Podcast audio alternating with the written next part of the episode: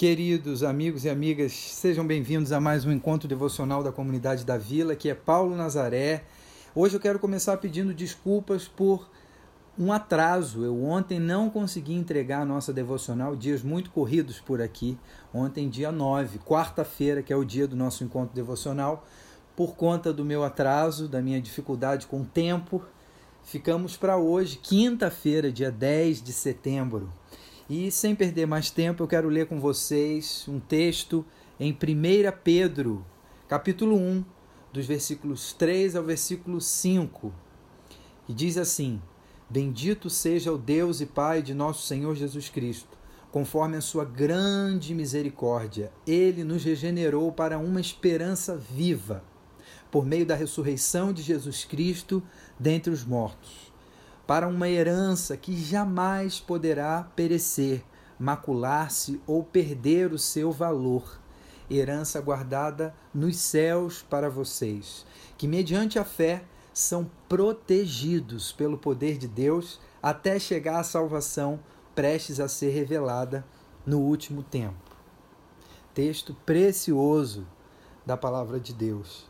Pedro escritor de, de, desse trecho que nós acabamos de ler, ele nos ensina que, mesmo em dias tão sombrios e pesados, podemos encontrar motivo para ter gratidão. Sabe? Certezas que nos trazem alento, respiro, ar puro para respirar em tempos tão pesados e difíceis. Quando olhamos para Deus e para os seus movimentos na história, sua ação em relação às nossas vidas, nosso passado, nosso presente, nosso futuro, temos condições de dizer: Meu Deus, obrigado, porque apesar de vivermos dias tão maus, tu és tão bom. Sabe quando a gente diz assim: Ainda bem, ufa, o teu amor vai além do que podemos imaginar, vai além das dificuldades que estamos vivendo agora essa percepção, essa noção, essa exclamação, ainda bem, ela tem um fundamento, tem um motivo, tem uma razão. Porque eu e você, mesmo em dias tão maus, ainda podemos dizer ainda bem. Como assim? Como é possível? Primeiro motivo presente no trecho que lemos. E hoje eu vou ficar só no primeiro motivo, na semana que vem a gente segue com esses motivos que nos permitem dizer, em meio a tempos tão difíceis, ufa, ainda bem, existe uma esperança que vai além. A primeira é que fomos regenerados para uma viva esperança, é o que o texto diz. O primeiro motivo presente no trecho que lemos, que nos permite dizer, ufa, ainda bem, existe motivo para agradecer, é que fomos regenerados para uma viva esperança. O que, que quer dizer isso? Essa expressão se refere à natureza da nossa salvação.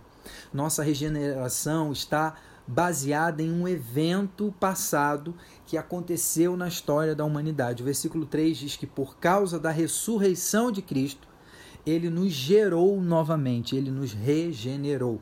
Em outras palavras, ele diz: vamos recomeçar. Quando ele ressuscitou, vencendo o que seria o nosso fim, a morte. A vida ressurreta de Jesus nos assegura uma esperança viva. Nós temos a segurança de um novo começo e mais, a certeza de um futuro diferente, onde a morte não terá a última palavra, mesmo que morramos fisicamente aqui. Aí eu digo, ufa, ainda bem. Porque essa esperança não é qualquer esperança. Pedro afirma que é uma esperança viva, baseada em um fato histórico que é a ressurreição de Jesus. O que, que podemos entender então a partir disso? A nossa esperança ela não está baseada, por exemplo, na bondade natural dos seres humanos. Né?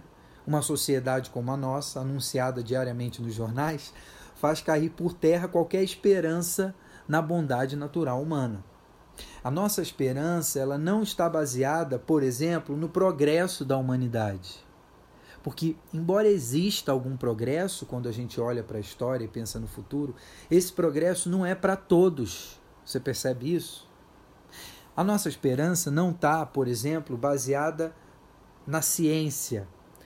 É, nós estamos em oração e na torcida, né? Por uma vacina que encare esse desafio aí da pandemia. E graças a Deus pela ciência que responde um conjunto importante de questões.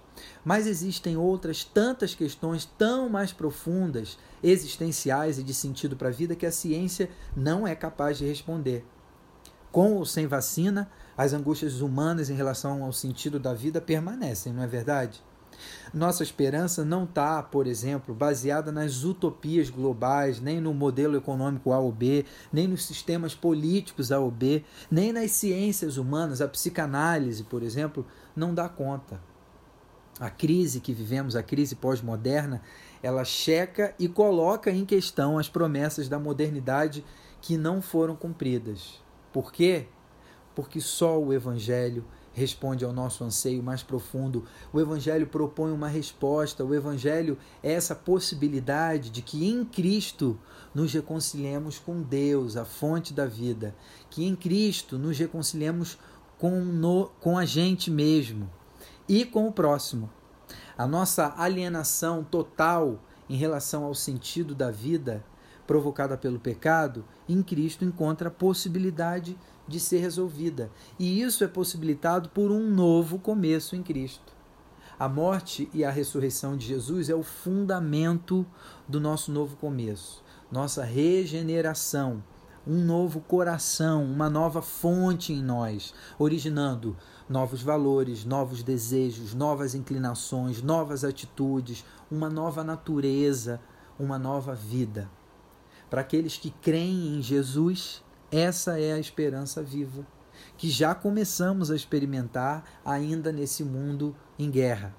Mas a caminho de um novo mundo, uma nova realidade de plenitude com Deus.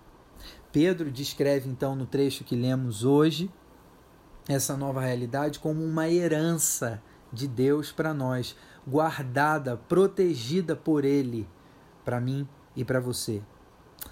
Ser igreja é ter consciência, primeiro, da nossa pobreza e falência, mas ao mesmo tempo começar a provar dessa herança do Deus rico, eternamente poderoso, amoroso, essa herança, a esperança viva que conhecemos à medida em que caminhamos e conhecemos a Cristo Jesus. Que seja essa a realidade experimentada por mim e por você já nos nossos dias aqui. Que Deus encha o seu coração da verdade que Ele é e que Ele nos oferece para transformação da nossa realidade tão complicada, percebida nos dias atuais. Deus te abençoe e até o nosso próximo encontro na quarta-feira que vem. Até lá!